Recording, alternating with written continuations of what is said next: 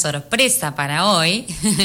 Pusimos en las redes que, bueno, íbamos a presentar una, una nueva columna que se incorpora al programa.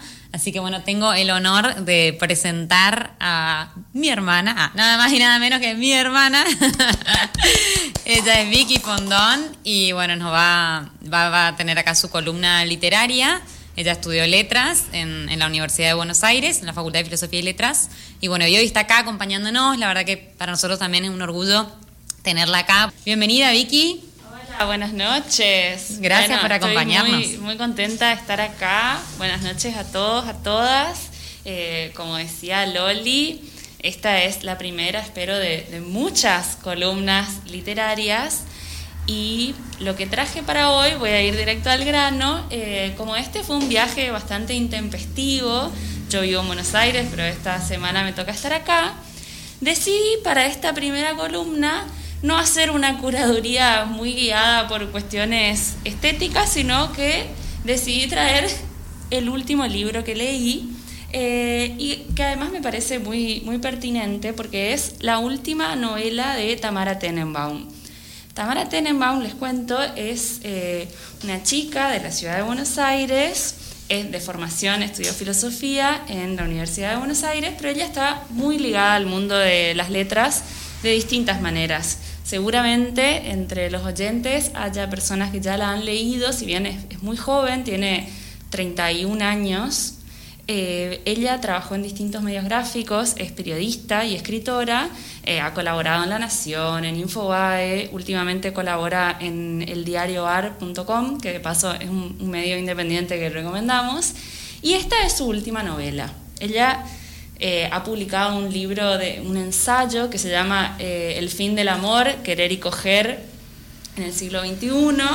El año pasado publicó su primer libro de cuentos y esta es su primera novela que puede inscribirse en eh, la así llamada autoficción o ficción del yo, porque si bien es una novela, la protagonista se llama Tamara y narra, Tamara viene de una familia judía ortodoxa del barrio de Once y en, este, en esta novela aparece en parte eh, esa historia de cómo ella eh, ya no, no, no, continúa con las tradiciones ortodoxas de la judeidad, si bien de hecho yo leí esta novela en el marco de un seminario sobre judeidad y me parece sumamente interesante pensando distintas cosas. Es, como verán, es una novela corta, eh, es lo quise traer porque es, nada, recién salida del horno, como decimos, se publicó el mes pasado, como decía Tamara, es, muy joven, y me parecía, seguramente del otro lado hay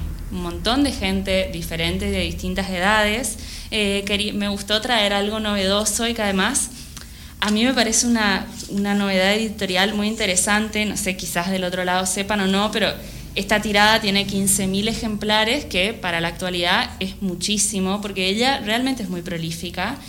Y la verdad es que es una lectura que involucra temas de identidad, de género. Eh, Tamara Tenenbaum es feminista, su primer libro de ensayos tiene que ver con una deriva del feminismo, si queremos. Otro día quizás hablemos de otras autoras.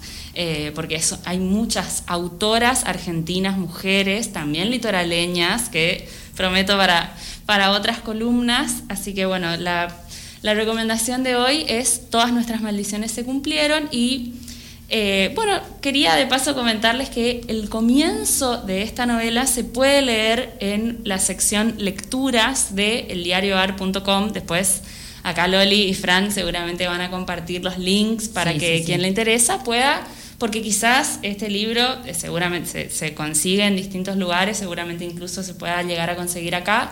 Eh, pero bueno, ahí está el comienzo, accesible a cualquiera que lo quiera leer. Y me despido leyéndoles un fragmentito que justo había separado para dejarlos con una pequeña idea de qué, qué se pueden encontrar acá. Ahí estábamos las tres, en línea, como si estuviéramos en la escuela y una maestra nos hubiera ordenado formarnos por generación. Mi mamá en el medio, de un lado yo y del otro mi abuela, que nos observaba desde hacía quién sabe cuánto. Mi abuela gloriosa, con su pelo teñido de negro azabache, con su pollera a cuadros, su blusa de encaje y sus llantas, unas llantas increíbles de villero con plata. Tenía los anteojos colgados de la cadenita, así que sus ojos nos perforaban sin barreras por encima de su nariz operada, pero irrevocablemente judía, su nariz sin arreglo. Muy bueno. Bueno, eso fue todo por hoy. Prometo para el miércoles que viene algo de terror, que les ah. cuento es uno de mis géneros predilectos, así que va a aparecer bastante en esta columna.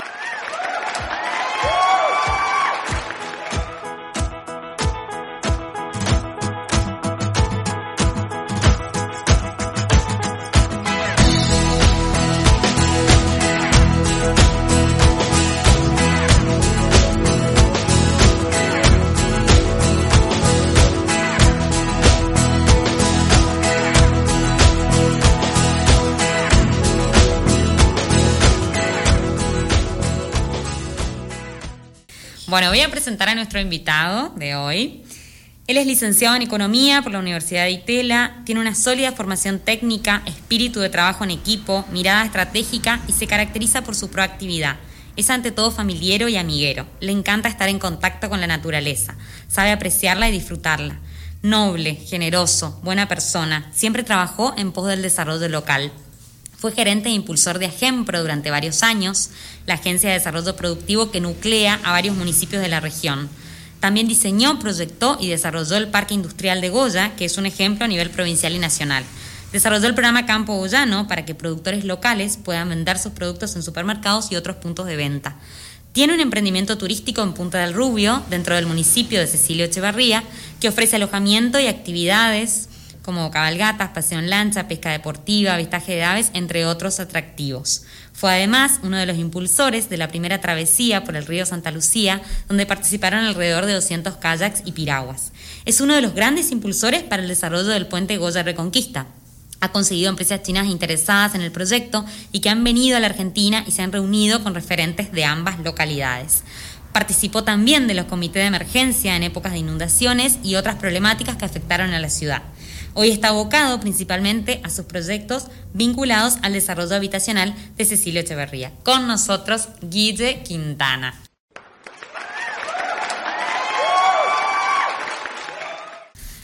Bueno, hola Loli, Fran, eh, muchas gracias por la, por la generosidad de la presentación que han tenido. Este, bueno, muy agradecidos de su, de su invitación. Gracias por estar acá, Guille, y yo te quiero contar algo que, bueno, Fran lo dijo, pero tal vez porque fue antes de que vos llegaras. Eh, fuiste una de las personas elegidas por, por, la gente para que estuvieras acá. Nosotros preguntamos hace... Tengo muchas primas, tía. no, precisamente, no fueron familiares, debo confesarte. Así que para nosotros es, bueno, un honor y un orgullo tenerte acá y que hayas aceptado nuestra invitación y bueno, más en estos tiempos de, de pandemia y demás, donde sabemos todo, así que gracias nuevamente por, por tu generosidad de acercarte al programa y de visitarnos acá en el estudio. Gracias, Loli. Bueno, así es, la verdad es que quedó mucho por decir en esa presentación también, porque hay miles de cosas que, que haces Contaron todo lo bueno, lo malo, no contaron nada. Y bueno, ahora eso, eso viene ahora. Pero esa parte. ahora, ahora sube el rating, no. La realidad es que. Es que... para engancharte nomás y que es listo, ahora ¿sabes qué? La realidad es que, que no, Guille es una persona que siempre está haciendo cosas, es muy inquieto. Por ahí lo único que lo detiene un poco ahora realmente es la pandemia, Porque si no sería muy difícil de que esté con nosotros. Siempre tiene mucha actividad. La verdad es que una persona que está en permanente movimiento. Y bueno, y el espíritu del programa justamente es ese, el mejor oficio del mundo, nosotros lo llamamos así, porque una frase de García Márquez que eh, definía el periodismo él como el mejor oficio del mundo.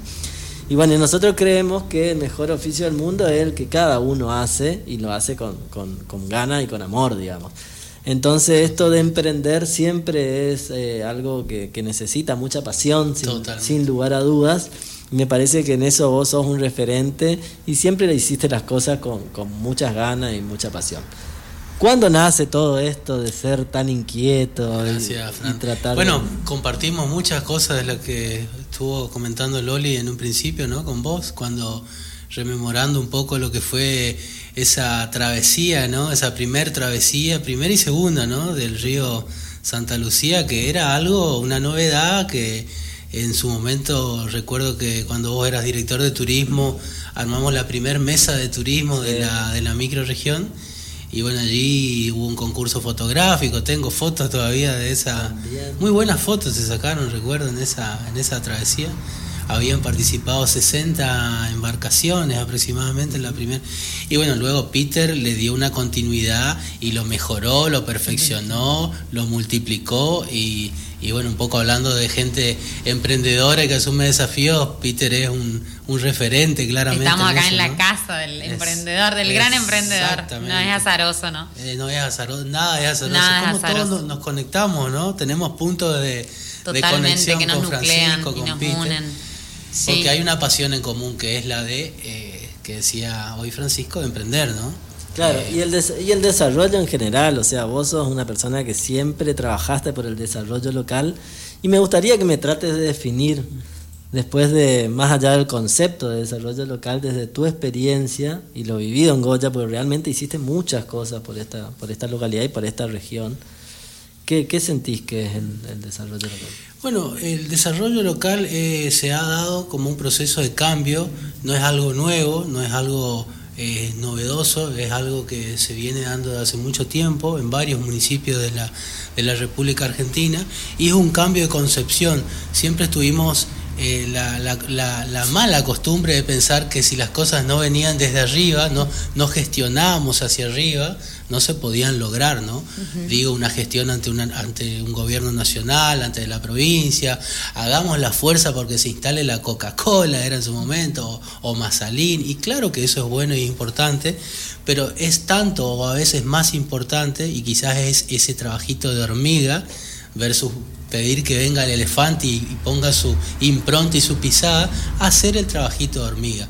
Si podemos usar entonces un paralelismo con, con el mundo de, natural, es no esperar la pisada del elefante, sino construir la multiplicidad de pisaditas de hormiga, ese trabajo continuo, constante, desde lo local, aprovechando los recursos locales disponibles.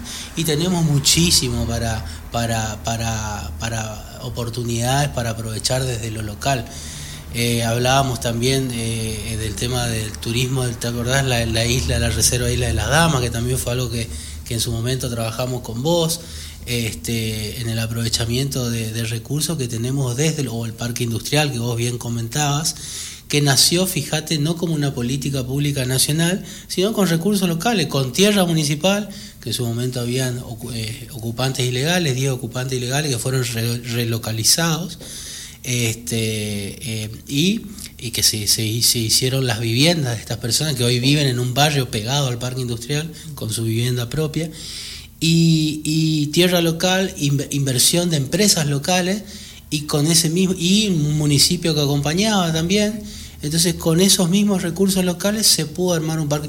Después vino aporte de nación, aporte de provincia, pero digo, los goyanos hicimos con ese trabajito de hormiga Después lo otro viene solo, digamos. Claro, por añadidura, digamos, se produce lo otro. Eh, por añadidura se produce lo otro porque eh, siempre es el efecto, yo digo el efecto restaurante, ¿no? Cuando vemos un restaurante que está vacío, lo primero que pensamos es, pensamos varias cosas. O cocinan feo, los, prejuicios. o, está, o es caro, o algo pasa ahí que, que, o no se come rico, ¿viste? O algo está pasando ahí, o no es limpio, en fin. Pero cuando uno ve un restaurante lleno, te da, te da ganas, te genera cierta confianza, ¿no? La confianza se construye con el, con el ejemplo de ver que haya movimiento. O en un local de ropa, vamos a otro ejemplo. Yo vi un local de ropa que estaba así, el dueño o el empleado está en la vereda, cruzaba brazos y casi tapando la puerta, y no te da ganas de entrar, por más que tenga buena, porque si los de adentro no confían en su propio lugar, entonces no, no, no podés este, invitar al de afuera. Es tal cual, lo que pasa adentro pasa afuera, es una, digamos. Exacto. Entonces tiene que haber una construcción de, confianza desde lo local para que el foráneo invierta, venga, nos visite, la nación aporte, se sume. Y también entre realidad la gente eh, y el dirigente, la gente y el dirigente, es más fácil sumarse al éxito que apostar a un posible fracaso. ¿no? Entonces a veces hay que mostrar la, la contraparte local. Y eso es el desarrollo local. El desarrollo local es, en síntesis, ¿no? Eh, tratar que con lo nuestro, tratar de desarrollarnos y lograr lo, lo, máximo posible, con una mirada en lo global, pensando en local. Mirar en global, con la visión global, el concepto de localización. Localización, perfecto. Viste, ahí metimos otro, otro tema. Otro autor ahí. Tal cual. Qué, qué, interesante esto que planteas, porque siento que también es una manera como envalentonarnos, viste, a cada uno de nuestro lugar para aportar y siempre digo que los grandes saltos se dan con pasitos pequeños, siempre primero. Entonces me parece súper interesante esta mirada que, traes y aportás. Sí, además también eh, impulsar ¿no? esas nuevas ideas que por ahí están dando vuelta y que no nos animamos nunca. Y, la verdad es que hay que largarse, hay que intentarlo, porque si no uno nunca también se saca la duda de, que, de si funcionaría o no. Eso te quería preguntar, Guille, perdón. O sea, cuando vos, eh, bueno, estabas estudiando en Buenos Aires, te recibís, terminás ¿Cómo fue, digamos, eh, cuál fue el motor o lo que a vos te movilizó para, venir a Goya? O sea, ¿venías con alguna idea? Calidad de vida. Ah, calidad de vida. Buscabas calidad de vida acá. Yo hice una proyección, yo estaba, estaba trabajando, eh, fui a los 18 años, en la historia que por ahí muchos vivimos. Ajá. Fui a los 18, terminé la secundaria, fui a estudiar, terminé de la, la, carrera a los 22 años y empecé a trabajar. Mi primer trabajo fue en la universidad como ayudante de, cátedra, en una materia macroeconomía. Trabajaba con un profesor, George McCandless, se llamaba un americano que trabajaba en el Banco Central. Y yo era ayudante de cátedra. Ese fue mi primer trabajo. Me acuerdo, en mi, ya bueno, que tengo tiempo de me ganaba 480 pesos era mi sueldo y se me iban 350 en un alquiler de un PH que era una la cueva le decía a mis amigos así que ¿dónde quedaba la cueva? para situarnos geográficamente. no no Barranca Belgrano Barranca, Belgrano así que era muy chiquito era un pasillo largo en una propiedad horizontal que era muy pequeñito, ¿no? Entonces e, esa diferencia, eran 130 pesos, era el, saldo que me quedaba. Al poco tiempo, yo me recibí en un tiempo difícil que era el 2001, la crisis del 2001, este, el corralito, en fin, una, una frenesis había en el país muy fuerte y era difícil, este, para, sobre todo para mi, mi, mi especialidad, conseguir trabajo. O sea que tuve, ni bien me recibí, que uno se recibe con toda la con todas las ínfulas, las ganas y toda esa pasión, como decía hoy Francisco, de querer emprender en lo laboral, me sentí un poco traumado, si se quiere, y hasta punto de casi depresión porque no conseguía trabajo, esa era la, la, realidad. Este, es muy feo, es muy difícil eh, veces querer eh, eh, emprender o buscar trabajo y, y, no hay las puertas se cierran, ¿no? Pero yo creo que la clave de eso es constancia, constancia, constancia, golpear, buscar, no esperar que vengan por vos, tenés que salir, buscar, tratar, la constancia es clave. Eh, entonces, bueno, terminé de ahí, mi, mi, conseguí el tiempo, a los meses conseguí otro trabajo y seguí con, la, con el tema de la, de la, de la docencia y de la, de la profesión. Eh, bueno, después seguí estudiando algunos posgrados que hacía la noche, la maestría en finanzas, y, seguí trabajando un tiempo más, trabajé hasta el año 2004 en Buenos Aires. 2004-2005 fue aproximadamente. Año en que fui yo, nosotros no, nos cruzamos. Miento, yo fui en 2005 también. 2005, 2006 también creo que, hasta el 2006 creo que estuve en Buenos Aires, tengo que hacer cuenta, pero más o menos en esa, en esa, claro, nos cruzamos justo. Eh, y ahí yo hice una proyección de mi vida y me di cuenta, porque tu pregunta es, ¿qué te trae? Sí. En todo proceso, yo digo, en todo, proceso de, movilización de una persona, un proceso migratorio, sí. hay factores que te empujan desde el lugar de eh, origen y factores que te tiran del, lugar del destino. Entonces ahí tenés que ver no solo lo que te empuja, sino lo que te atrae del otro, del otro lugar. Es una balanza de, empujar, tirar como las puertas, ¿no? Push y pull, ¿no? Sí. Eh, a mí me empujaba a Buenos Aires el hecho de que tenía muy pocas horas de eh, vida para hacer las cosas que me gustaban de ocio estar con amigas, hacer un deporte. Me pasaba, era mucho tiempo laboral, mucho desgaste. Sí. y no eh, tenía calidad de vida, había mucho tiempo en la oficina que te vivía en una, era un ratón de oficina, estaba mucho tiempo. Y al punto tal de que se comía en el trabajo, cosas así que acá no tenemos eso, ¿no? Claro, sí. comer al lado de la computadora, no sé cómo. Comer al lado de la computadora. Una locura, digamos, por donde lo mire. Y yo veía con mucha envidia amigos que comían un, un locro. Al mediodía con su familia. Y siesta después, una cosa de loco. Entonces, esas cosas que no valoramos nosotros en la ciudad es un lujo, un lujo asiático. Tener el río a cuatro o cinco cuadras, subirte una piragua salir a remar, ir a la isla de las damas, andar en bici, jugar al fútbol, como hoy estaba contando Fran, tener un grupo de amigos.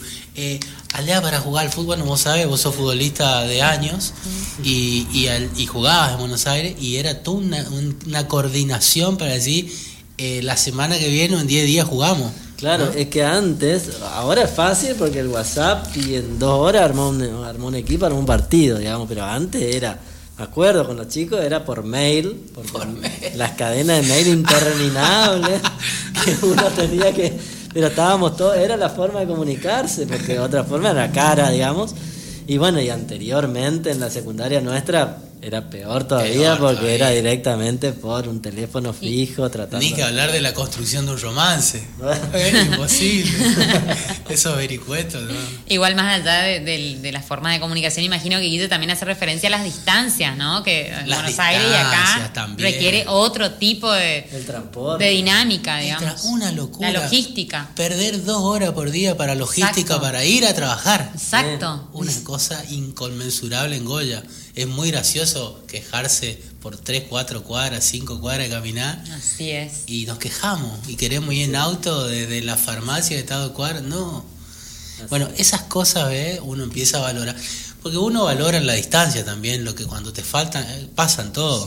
pasa con la salud, pasa con la inherente del ser humano, creo yo. Es la condición de la naturaleza humana, es un tema para hablar con tu hermana, para una columna, los, los componentes de la condición humana. Y este es uno, ¿no? Valoramos lo que no te, cuando no tenemos, valoramos. Exacto. Pero Guille, te pregunto, ¿vos venías, o sea, no tenías algún proyecto en concreto de qué querías hacer acá? Tenía, sí? tenía una idea, tenía una, pero bueno, era más que el proyecto que me tiraba era lo que me empujaba. Lo que me empujaba era la mala calidad de vida de la ciudad. Exacto.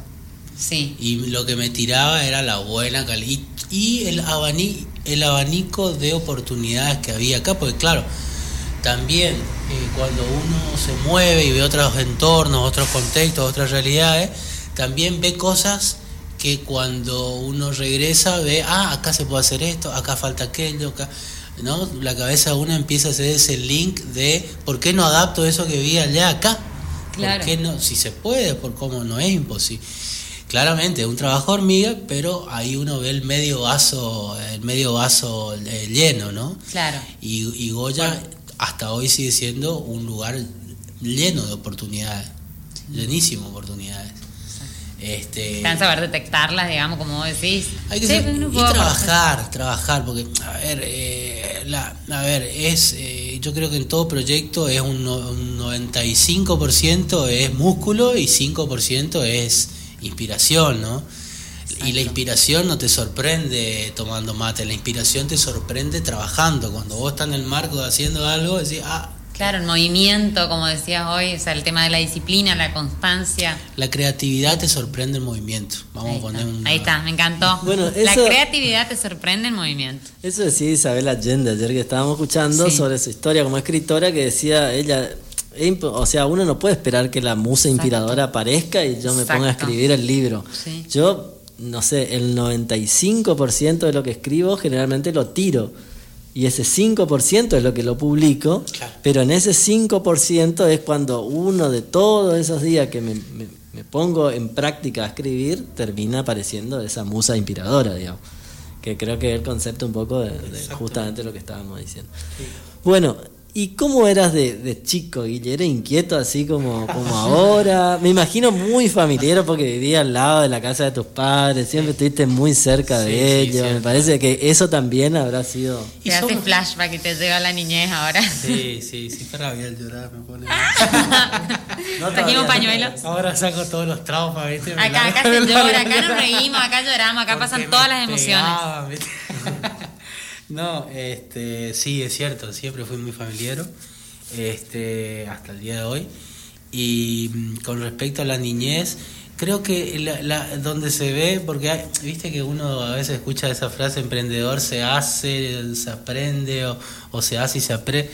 Hay un poco las dos, yo creo, ¿no? Eh, un poco de que se aprende y otro tan, tanto también que es casi genético, ¿no? Uno ve el que el que le gusta este yo era muy muy muy de eh, coleccionar cosas coleccionista creo que uno de la el primer acto de comercio de un niño en esa época no sé cómo será ahora era coleccionar y teníamos coleccionar marquillas de cigarrillos Tenía muchísima marquilla, cajita, todo, mucho de lo que me escuchan se van a acordar. era muy truequero, muy, mucha, mucha permuta. Muy, muy per, permuta. como ahora, digamos, no, tengo, mucha, tengo muchas historias de permuta que te puedo contar. Me encanta porque es el primer entrevistado que... Tengo una con Ignacio Gatti que es buenísima.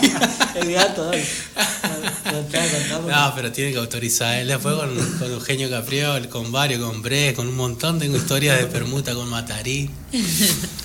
este, porque claro, yo coleccionaba cosas, ponerle eh, la con Manuel Farizano.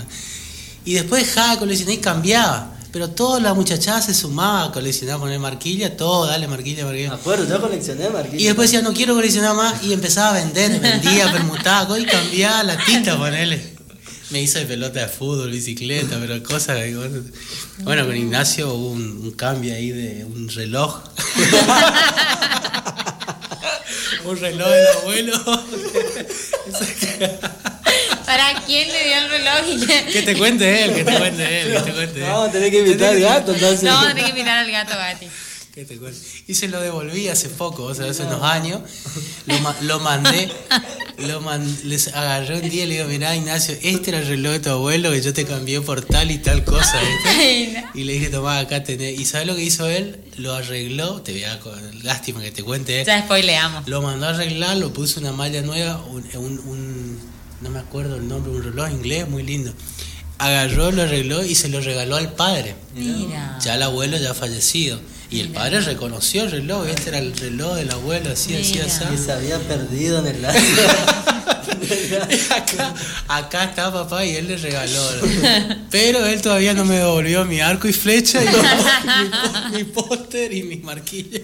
Bueno, gato, entonces ahí. Así que está en deuda, voy a. Va a tener que aparecer eso. Carta, documento, Ignacio Gatti, devolución de arco y flecha, póster y marquilla. Qué lindo, me encanta porque es la primera vez que un invitado cuenta que era coleccionista. Viste que hasta ahora no nos pasó con ningún otro invitado, así que. Marquilla, latita de cerveza e, y de gaseosa, soldadito. Ah, empecé con soldadito en realidad. Eso fue con Oscar Gobé, varios éramos los que coleccionamos soldaditos de todos los ejércitos, Alemania, Inglaterra, lo de África subsahariana, viste, los ingleses usaban los gorritos, le pintábamos, todo. Bueno.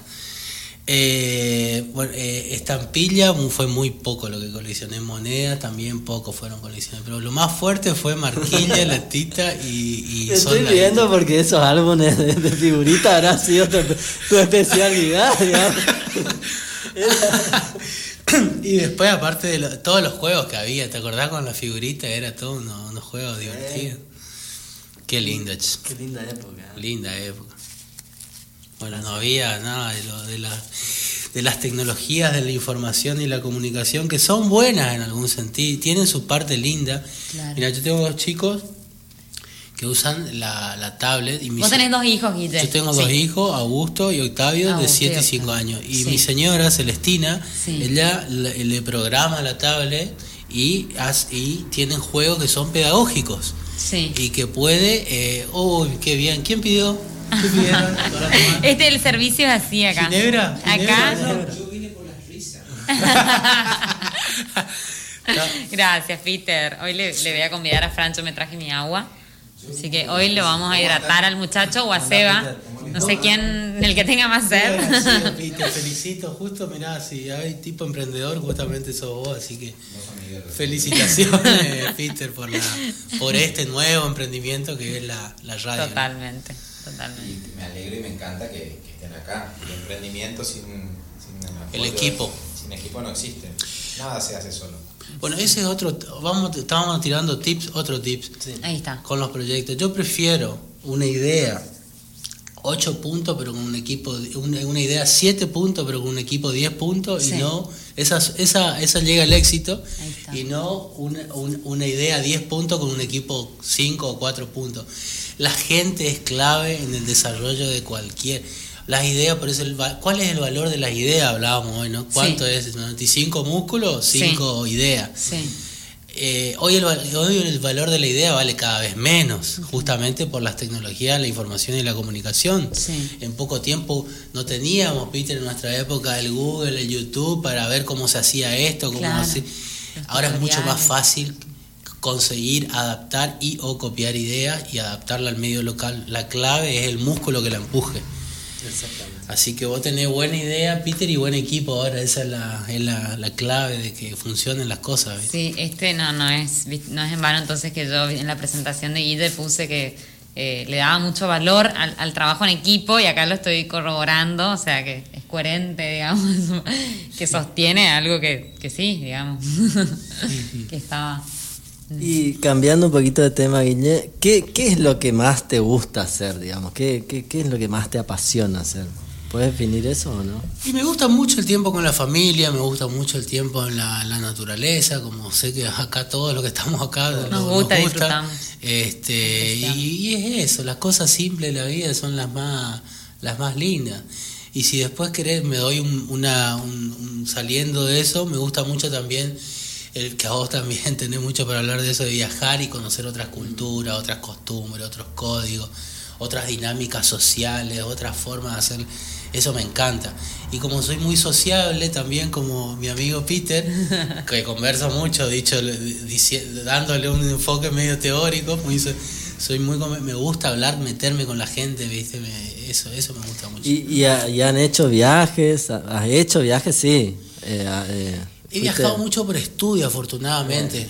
Yo en el año 99 estuve una beca para en España, en Barcelona, y estudié ahí un tiempo y aproveché de ese tiempo que viví en Barcelona para conocer bastante Europa. Después estuve en Japón también por estudio, estuve dos meses ahí. eh, una cultura totalmente este, distinta, realmente una dinámica bien distinta que uno por ahí lo que piensa a priori de Japón, me voy a sorprender por la tecnología, era lo pri- No, la tecnología hoy justamente porque tenemos un mundo global donde Sí. la comunicación y el comercio es muy fluido, están uno o dos puntitos, si acá está el iPhone 3, allá está el iPhone 3 y medio, si acá está el iPhone, eh, la tablet 5, es un puntito más. Lo que sí te sorprende es lo cultural.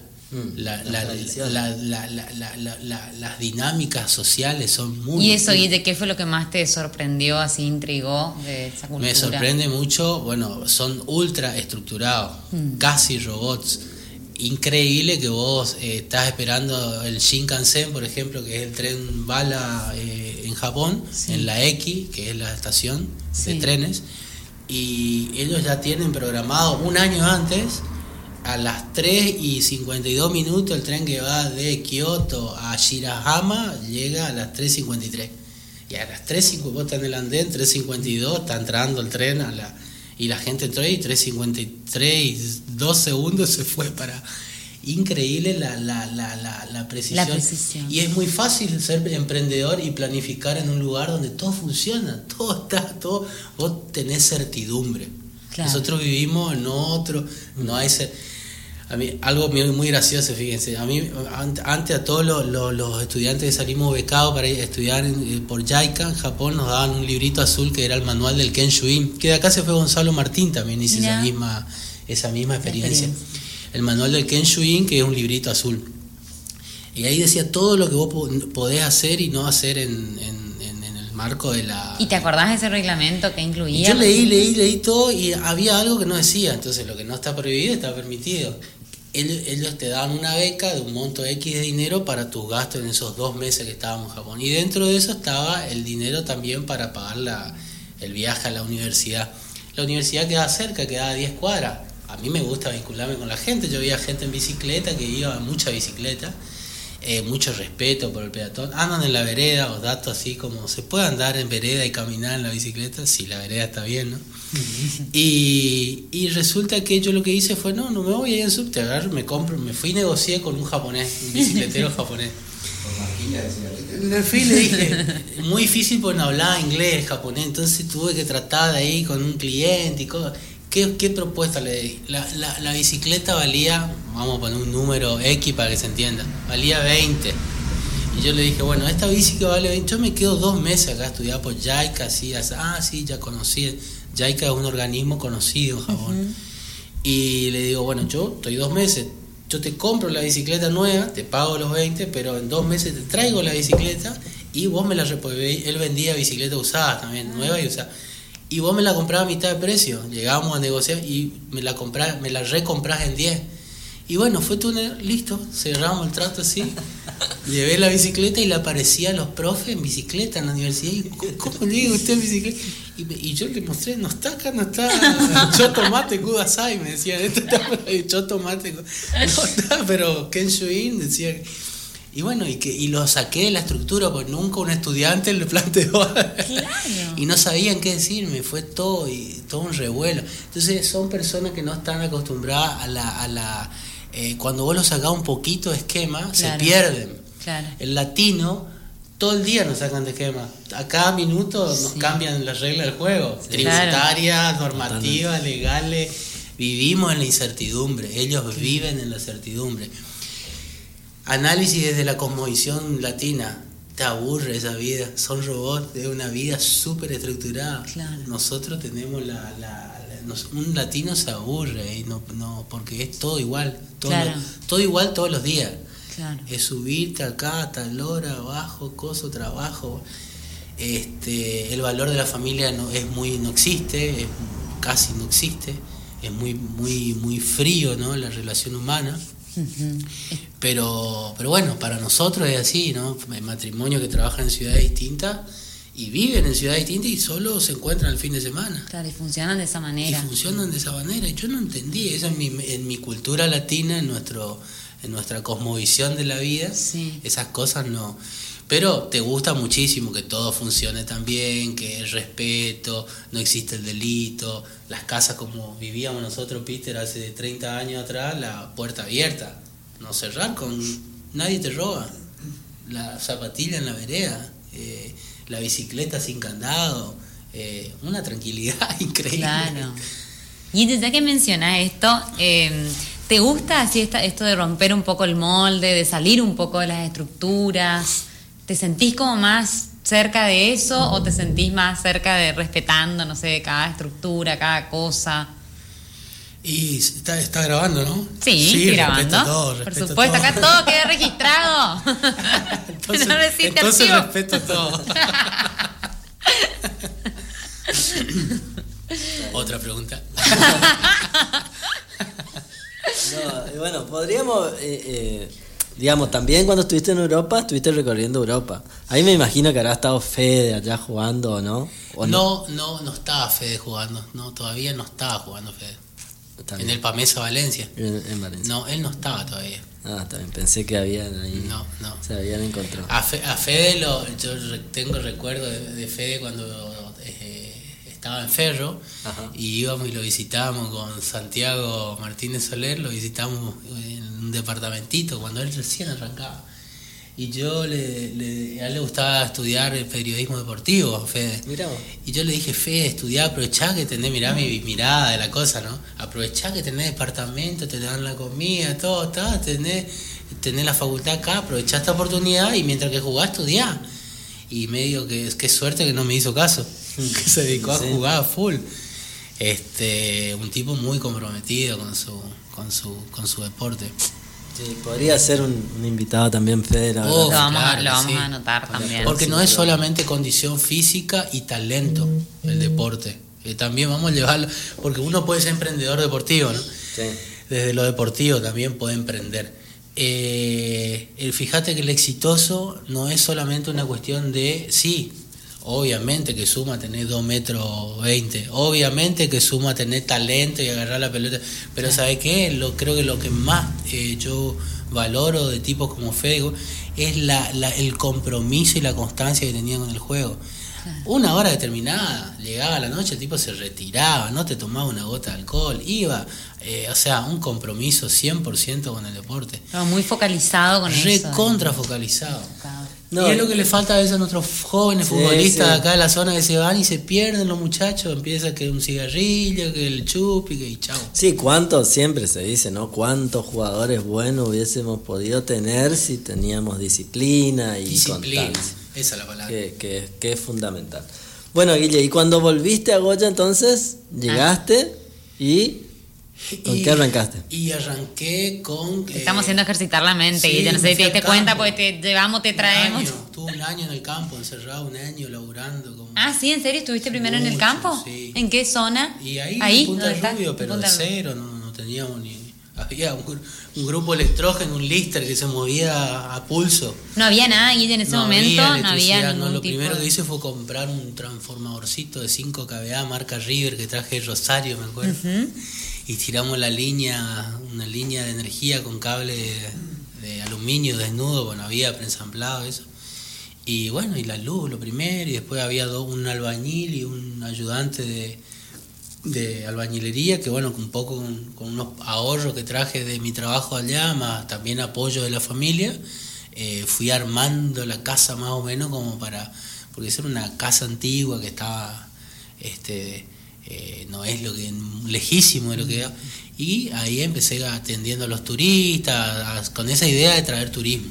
Y el que me, y con esa idea vine, ¿no? Ajá. Pero estuvo un año para preparar primero el lugar porque no estaba en condiciones. Claro. Estaba muy lejos de, de recibir turistas. Y de limpieza, de bueno, acomodar el terreno, porque no era un terreno para el turismo. Y, y qué decirte, y bueno, ah, con Joaquín Cotorrelo me dio una mano con eso, un amigo en común que tenemos. Sí, le Con mandamos él. un beso. Con Joaquín. él, él me dio una mano cuando arranqué con todo eso. ¿Y cómo se te ocurrió esto de, de impulsar el turismo? Eh, ¿Surgió ahí una vez que estabas en el lugar o que dijiste, bueno, quiero como No, no, no, me vine de Buenos Ya, Aires con con- esa idea. con esa sí, idea sí, sí, sí, puntual. con Ah, eso. ¿Y bien. eso era de la familia o lo De la familia, de la ah, familia, era de la familia, sí. empezaste a invertir ahí. Exacto, ya estando desde Buenos Aires de a poquito, los ahorritos, porque la capacidad de ahorro era baja, ¿no? Qué, qué buen Eso también digamos. tiene la ciudad que te Bueno, consume. Aparte de la calidad de vida, tu capacidad de ahorro, por más que vos te deslomes, Sí. Sí. digo, en relación de dependencia es siempre un techo y una capacidad, porque es muy alto el nivel de gasto que uno tiene. Claro. ¿Y Eh, cómo fue ese cambio, Guille, así como bastante abrupto pasar, ¿no? Por ahí de la gran ciudad a ahí que no había nada. Sí, O sea, fue, no sé, ¿te fuerte. adaptaste enseguida o no? no, No, me costó muchísimo, sí. Y mis amigos me decían, vos estás loco, ¿no? Siempre tirando. Y en ese momento, ¿cuán- ¿te recordás cuántos, Aparte de años- economista que iba a ser. cuántos años tenías, ¿A Guille, en quién- ese ¿A momento? quién le iba a tirar una proyección? Este muchacho está errado, decía. Claro, no, Pero, no tenía eh, mucho futuro. Me jugué una carta. Sí. ¿Cuántos Bueno. años tenías, Guille, perdón, en ese momento, si recordás? 27, 28. 27, Sí, 28. pues estuve 10 años en Buenos Aires. Está bien. 10 años estuve en Buenos Aires. Y mm, no, estaba pensando, ¿no? ¿Cuánto tiempo lleva un emprendimiento a veces? Porque la verdad que un emprendimiento ¿Cuánto turístico, tiempo? como en Sí, este caso, sí, ¿cuántas, lleva tiempo cuántas lleva años, ferias, años cuántas promociones? Ya te digo, un año, un año estuve a puerta cerrada, laburando, acomodando, tratando de tener algo presentable. Porque ni luz no tenía. Así que imagínate que lleva. Y eso que yo tuve la suerte de eh, tener un terreno firme donde poder. Digo, había ya un, un campo que era la familia, Claro. una casa más o menos que había que acomodar, arreglar, pero algo. ya. Sí, arranqué. el- lo más complejo es el arranque siempre. Claro. Por eso la clave es la constancia. Exacto. No. Viniste a darle como vida y, y valor a eso, ¿no? Que estaba ahí. Fue como un recurso que estaba disponible, pero lo potenciaste. Exactamente. Sobre Sí. todo cuando uno no, no ve la luz al final del túnel, digamos, Exacto. era todo Sí, muy, muy, sí. muy precario, me imagino. Y en ese momento también va surgiendo lo AGEM, pero eso, Claro. ¿cómo se- es una Yo en ese tuya? momento era, no tenía familia propia, te quiero decir. Eso también, digo, cuando uno habla de emprender, Sí. también hay que contextualizar no solo los tiempos biológicos, sos joven, viejo, pues si sos viejo no vas a emprender a los 80 años un proyecto turístico, aunque podés hacer X cuestión, sí. pero tu planificación es distinta, ¿no? Sí. Eh, y lo otro es eh, tu, tu, tu- tu- las, las compromisos a nivel familiar. Digo, cuando uno tiene hijos, por ejemplo, es más difícil. Emprender también es una manera de apostar. Ajá. ¿Por qué? Porque tiene riesgos. te puede ir bien como te puede ir mal. Eh, cuando vos tenés familia, tu, capaz, tu margen de, de, apuesta se achica. No podés apostar mucho.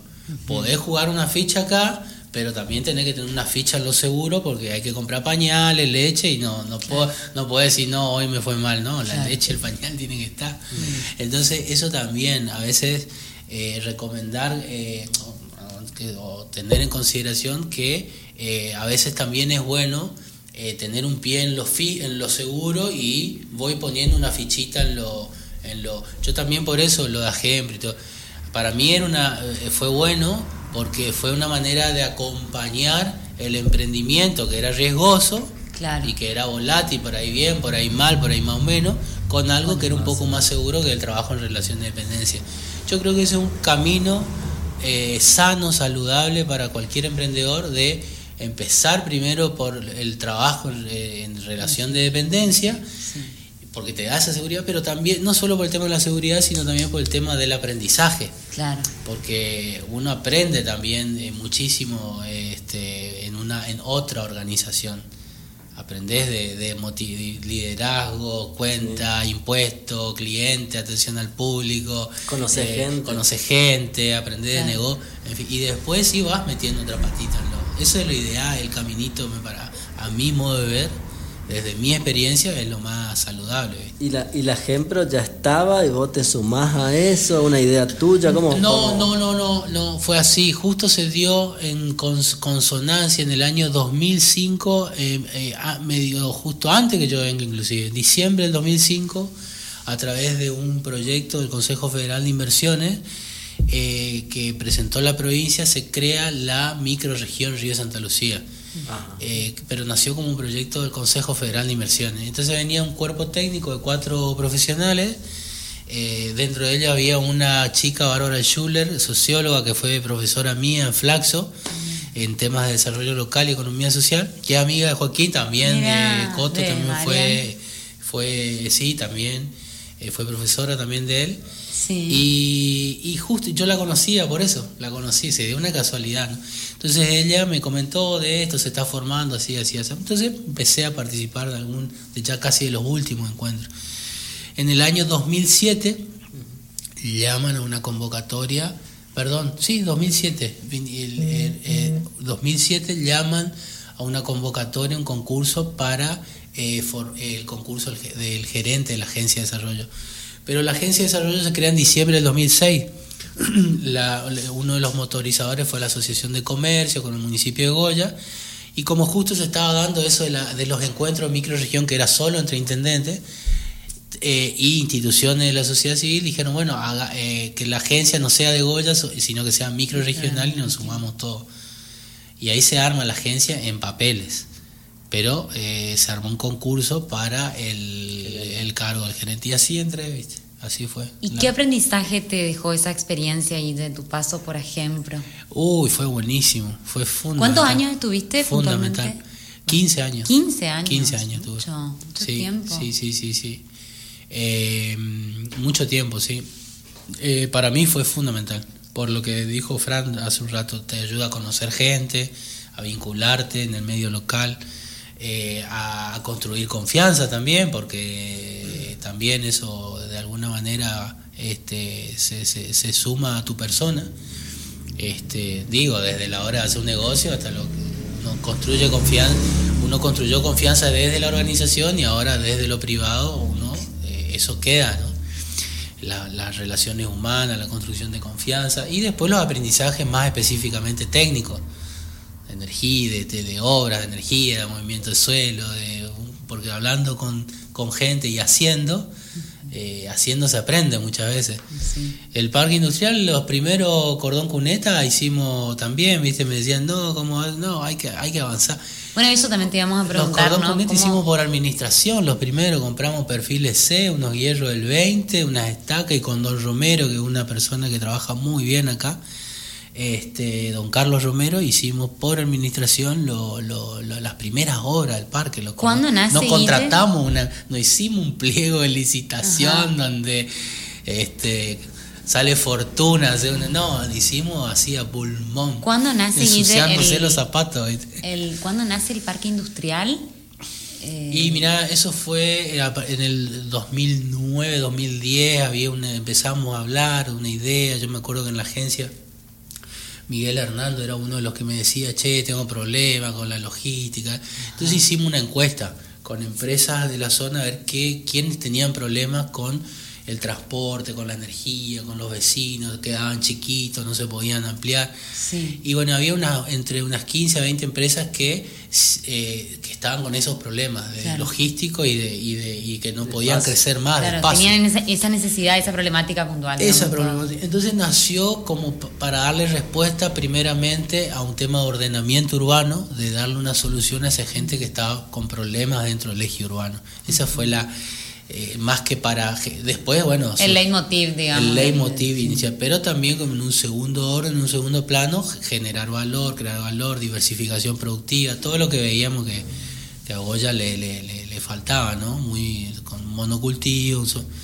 diversificación productiva, agregar valor, atraer nuevas inversiones, empresas de afuera, pero lo primero era darle respuesta a lo que ya estaban, ¿eh? Claro. Y así fue, así nació y se armó un equipo de gente que la verdad que eh, a mí siempre me dieron todas la- las libertades, para traer eso también fue muy bueno, que me dieron mucha libertad. Este, me- no voy a empezar a nombrar mucho, porque son muchas las personas que la verdad que trabajaron en el marco del parque, tanto de lo público como de lo privado, quiero aclarar. Bien. Empresarios que bueno dedicaron aclarar. su tiempo de manera ad honorem y bueno y, y- Y y- confiaron en la idea. confiaron en la idea y, y todas las gestiones, todas las gestiones municipales Acompañaron acompañaron, a- acompañaron. Claro, Este, algo beneficiaba a todos también. más allá de que nació en la gestión de Docela, pero la gestión del profe Basi también acompañó con fuerza, en tanto con, con lo apoyo municipal como en gestiones nacionales. Claro. Y, y bueno, y ni que hablar también Ignacio cuando fue ministro con apoyo provincial.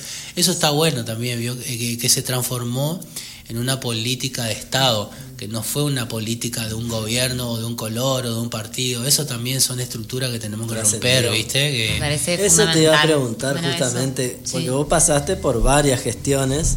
Bueno, a mí por suerte también me tocó, la, me tocó en suerte, digamos, poder estar en dos eh, gestiones bien claro, distintas. Sí, sí, sí. Y, y la verdad es que cómo nos cuesta a, a los boyanos, a los correntinos, incluso a los argentinos, trascender de lo partidario, digamos. Sí. Cómo- Romper esa, esa sí. barrera, digamos. Esa barrera de que por ahí, porque por el apellido, sobre todo acá en Goya que nos conocemos mucho por el apellido o porque trabajaste con alguien, ya Sí, no sí, podés sí. trabajar con el otro. Sí, sí. Y la verdad es que eso no, nos atrasa, digamos, Mucho, lamentablemente nos atrasa. Sí. Y somos futboleros. O soy River o soy de Boca. Y esa pasión futbolera la queremos trasladar a la política y somos unos nabos. Así de totalmente, simple. totalmente. Totalmente. Totalmente porque hay gente capacitada, digamos, en los dos sectores. Lamentablemente, digo, en los dos sectores deberíamos tener mucho más sectores. Claro, estaría bueno empezar a romper con esa estructura, con esa barrera que por ahí las pone uno, o sea, esas creencias limitantes, digamos, que no están buenas y no conducen, o sea, no, Sí. no es el camino. Yo, bueno. yo en ese sentido, bueno, primero siempre te voy a agradecer porque el- uno de los primeros que me dio la mano cuando llegué a, a turismo fue Guille, ahí desde la Gempro me invitó, me dijo vamos a armar la mesa de turismo, ahí desarrollamos mucha actividad y la verdad que trabajamos. Y bueno, la idea de la Cámara de Turismo de Goya también, ¿te acordás que la También. planteamos ahí? Y después se formó efectivamente Sí, la Cámara sí, de Turismo. sí, sí. Lamentablemente por ahí no tuvo la fuerza, la, la, sinergia por ahí. De, Pero hoy hay una Cámara de Turismo, Y Goya bueno, que- tiene el que lente, la... que la- justamente está involucrado el Club de Emprendedores también en eso, porque ahí eran las reuniones y, Sí. y todo se va entrelazando, porque es cierto que todo se va entrelazando en definitiva. Pero bueno, yo hoy yo creo que aprendí mucho de vos también en eso y yo hoy veo, y sobre todo en el Club de Emprendedores, que hay que tratar de trascender lo partidario, porque Sí, hay cuestiones, como vos decías recién, como el parque industrial, hay cuestiones que eh, tienen que ser políticas de Estado y, Sí. y necesitan el apoyo de todos los sectores. O sea, el em- los emprendimientos, los emprendedores necesitan el apoyo de todos los sectores. No hay, no hay Exacto. manera de salir de esta crisis si no hay Exacto. nuevas ideas, nuevos emprendedores, más trabajo, mejor calidad de vida. Totalmente, totalmente. Yo, Guille, y, y no quería pasar por alto, porque en un momento de la introducción, en tu presentación, digo que vos también eh, asististe, no sé si formaste parte del comité de crisis o de emergencia en las inundaciones. No sé si querés contar un poquito esa experiencia. A mí, en, en, lo personal, me gustaría escucharla. Sí, sí, la verdad que fue durísimo, ¿no? Estamos hablando de lo que fue la emergencia hídrica de 2000, eh, diciembre de 2015 y principios del primer trimestre del 2016. Estamos hablando de la corriente del niño. Sí. Durísimo, ¿no? Eh, 1.500 evacuados tuvo la, la ciudad y la región en esa... No, la ciudad de Goya solamente estoy contando. Eh, bueno, ahí en el, yo sí participé del comité de crisis en ese momento y, y, bueno, como dice el dicho, el pez por la boca muere. Eh, yo propuse en ese comité de eh, por qué no porque yo veía que había mucha gente que quería colaborar pero que había como la cierta reticencia, bueno, y a dónde doy, a quién entregue, que no se preste para esto que estamos hablando de la política de la política partidaria, no la política de Estado, la política Entonces había gente como que quería ayudar. Entonces yo digo, ¿por qué no se arma un voluntariado, no? Un voluntariado de gente que, pues. que, no participa de ningún, pero que arma gente que, Claro, que de manera desinteresada colabora. Y ahí se concentre toda la mercadería entonces y que se lleve un registro de lo que entra y de lo que sale y a dónde va con operativo y que cada voluntario pueden participar camionetas del sector público, que así fue, después fue así, del IPT, de la Secretaría de Agricultura, el municipio, de bomberos, el ejército Puede, pero siempre tiene que haber un, uno del voluntariado, sacando fotos, registrando y tomando datos de dónde fue la mercadería. Y eso subir a una base de datos y subirlo al Facebook. ¿Y en Santa Teresa era el, espacio? Y bueno, claro, entonces me dijeron, listo, entonces sé vos el coordinador de eso, metele nosotros. vos tuviste la idea, bueno, hacelo, digamos. Entonces el pez por la boca muere, entonces me dijeron, bueno, dale, armá vos eso. Entonces, bueno, listo, ya metí la pata, ya tenía que hacerla y así arrancamos con el voluntariado, y éramos 10 primero y después fuéramos 15, y llegamos a 200 personas. Y la hermana, y arrancamos en la, en Ajempro. me ah, querían matar. Yo empecé en Ajempro, muchas donaciones ahí, que el primero fue Casa Mario, después me mandó de la Correntina.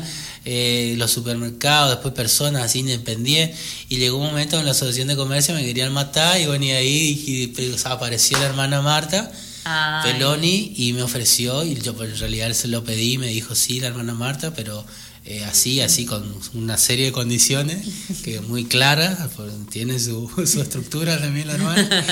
Y bueno fue muy muy generosa la verdad yo la, la, aprecio mucho la hermana y nos dio todo el, el, el, predio del, del, gimnasio. del gimnasio de Santa Teresa. después también me dio los freezer porque la sociedad rural me, nos donó eh, carne, que armamos cortes de carne. Eh, éramos. Se generó impresionante. Y bueno, un trabajo en equipo también, ahí nos volvemos un poco al tema del, del los equipo. Jóvenes, ahí hay una buena noticia en todo esto. Toda tanta palia que tiramos, somos un país que no planifica, que bueno, que nos da certidumbre, pero los jóvenes, tenemos una juventud que cuando vos le pones una, una, ventana para que participe, se meten de cabeza. Como que están ávidos de espacios de participación los Y un objetivo, un desafío, algo, digamos. Increíble los jóvenes, los grupos de scouts, los chicos de, 19, 20, 20 y pico de años. recuerdo, no sin decir nombre, pero una, una, una dirigente política de, conocida de la ciudad, eh, se, quiso, se sumó al voluntariado ya cuando estaba, estábamos ya avanzados, ¿no?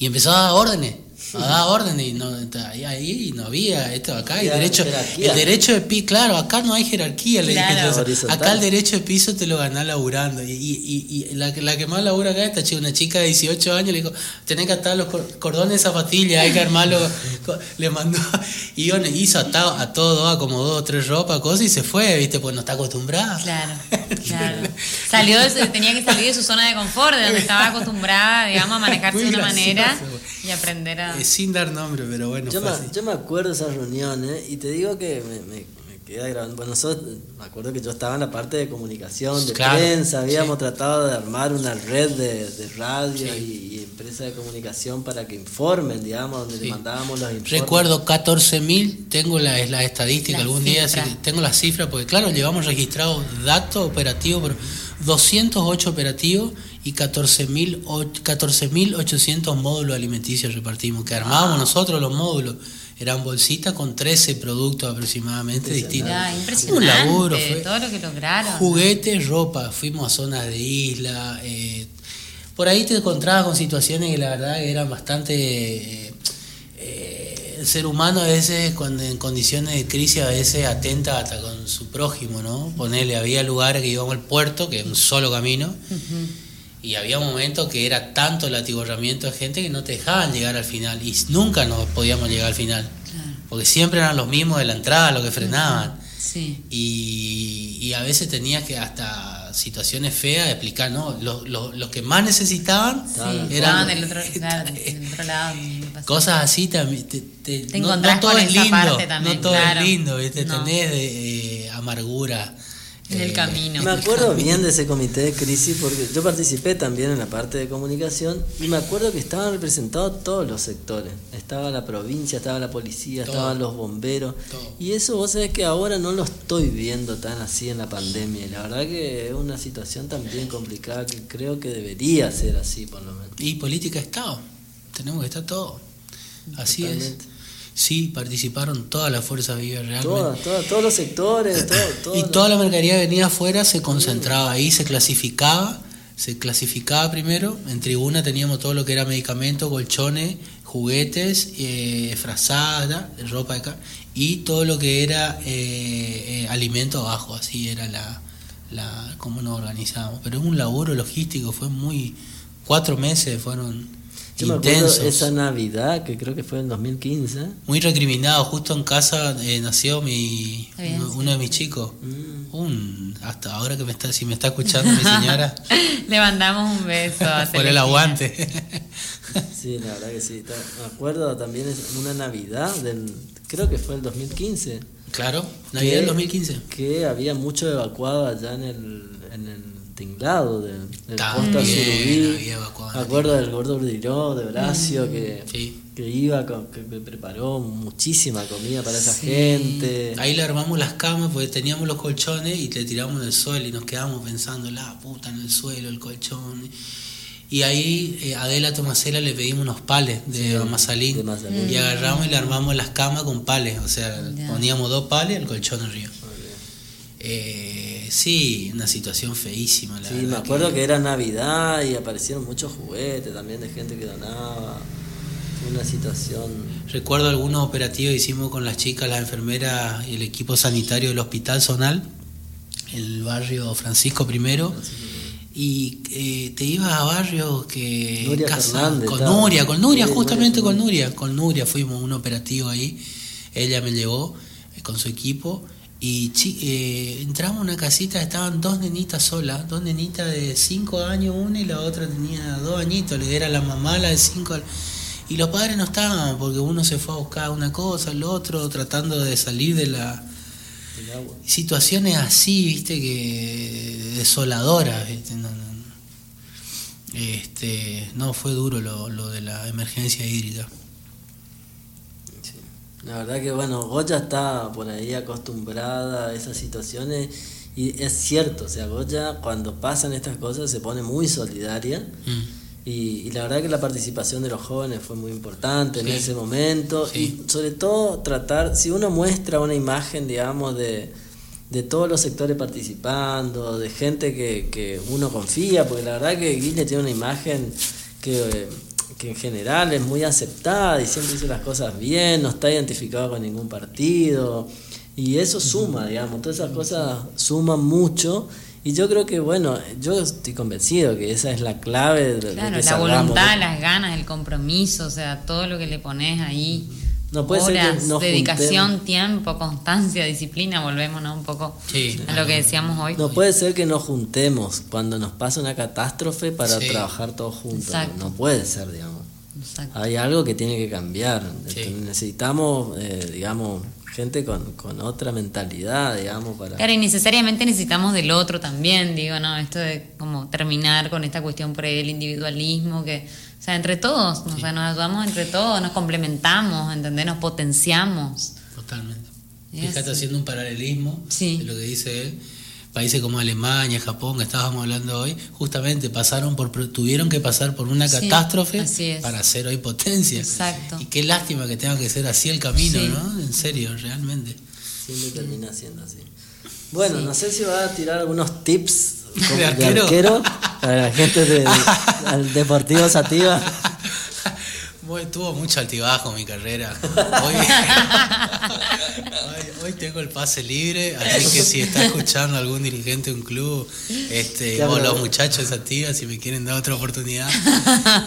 Los últimos recuerdos fueron muy, muy, no fueron los más favorables. ¿Jugabas de arquero, Guille? Eh, sí, sí, estaba, estaba en el arco. Estaba en el arco, mi vida. Ocupaba ese, y, ese rol. bueno, tuve buenos momentos, buenos No, desempeños. no, ha, ha salido figura, le entregaron su diploma, Sí, hay fotos sí, de sí. eso. Debe estar guardado, me imagino, en el diploma. Entrar a tu casa así. Premio revelación por ahí. No, Pero por el momento último- sacaba la imposible y después. Vestía lo imposible. Tengo un recuerdo de un- uno de los últimos partidos, un partido clave que hubo mucha una charla técnica previa como nunca antes, daba por Tinche y bueno y Fran y parte de los de, los, de nuestros líderes del equipo. Y, y bueno, era un partido decisivo, así que este sacaron del medio lo otro, está una pelota, cinco segundos, está cancha en mal estado, cancha en mal estado. Poca luz. Poca luz, Poca poca luz. luz, poca luz, presión de la hinchada y picó la pelota a dos. Yo no sabía si salí o quedame, salí, quedame o no, salgo, salgo, salgo. Pelota alta, pelota alta, viento en contra, pica la pelota mal y pasa por, por encima de, de- de mi persona, de mi figura. me pica antes, me picó antes y entró la pelota. Bueno, recibí, este, mi, mi, mi buen nombre fue, fue, fue patoteado. Nadie se acordó de- ni del voluntariado, ni del parque Nada, mis compañeros de equipo me, Ahí no fue ovacionado. no, me vapulearon, mis compañeros de equipo y en, y en, y en ¿Dónde sintonía. estaba el espíritu de equipo? Y la gente de afuera se reía, pasaba esa, esas cosas, que gente que se reía afuera de la cancha y gente enojada adentro. Esa doble. Muchas emociones encontradas, emociones ¿eh? Encontradas. Y yo ahí no sabía, que- una vergüenza, un trauma todo hasta hoy en día. No, pero vamos a aclarar. No sabe dónde gracias a Guille, el Deportivo Sativa existe. creo que más de la mitad de, No, de los no, jugadores fueron eh, convocados por vos. No, más de la mitad de los jugadores los convocaste vos. Eh, no sé, Darío. Capaz que Cuarto. lo mío es Las, representante las jugadores. relaciones, Guille, las relaciones, las- los vínculos. Ahí está. Yo tengo que ser representante. Siempre te, te decimos que tenés que volver. Voy a volver. Voy a Tenés que volver. Bueno, ahora tuviste un parate. Tenemos un parate. No estamos pudiendo jugar. Yo creo que con una semana te pones a punto. y- Dale, dale, dale, dale. Che, bueno, lamentablemente ya nos vamos a tener que ir despidiendo porque ya viene el próximo programa que es Mariscando. Así que, bueno, Guille, agradecerte por, por tu participación en el mejor oficio del mundo, por haber venido bueno. tan gentilmente, la verdad. Gracias, de verdad. Gracias, Gracias. por muy lindo tenerte acá. Gracias, Y, y bueno, será hasta el próximo miércoles a las 20 horas por Radio Bitácora 989. Agradecer como siempre a todas las personas que nos escuchan, que nos siguen, que nos dan su reconocimiento, su feedback, a Pedro por el espacio y bueno, y a todo este, este gran equipo que conformamos. Bueno, espero que te hayas sentido Sí, cómodo, Guille. mucho, la verdad mucho. es que yo te aprecio un montón. Igualmente, me pasa lo mismo. Es recíproco, Fran. La verdad es que siempre Igualmente. tenemos muy lindas experiencias juntos y la verdad que siempre con buena onda y, y- ayudándolo al otro. Así que te dejamos el cierre del programa. Bueno, te agradezco. Eh, quedó la propuesta de la columna whisky, me dijiste. Ahí está, ¿no? Ningún cómo- problema. Bueno, eso se, creo que se va, se va a plasmar. Hay muchos auspiciantes ahí. Vale. Este, así que bueno, agradecido y al operador también que A estuvo, Seba. este, apoyando acá también con todo la, este, esta nueva, este nuevo emprendimiento. Felicitaciones y bueno, agradecido por la invitación de vuelta. Gracias, Guille. Muchas gracias. Será hasta el próximo miércoles a las 20 horas, el mejor oficio del mundo. Gracias a todos.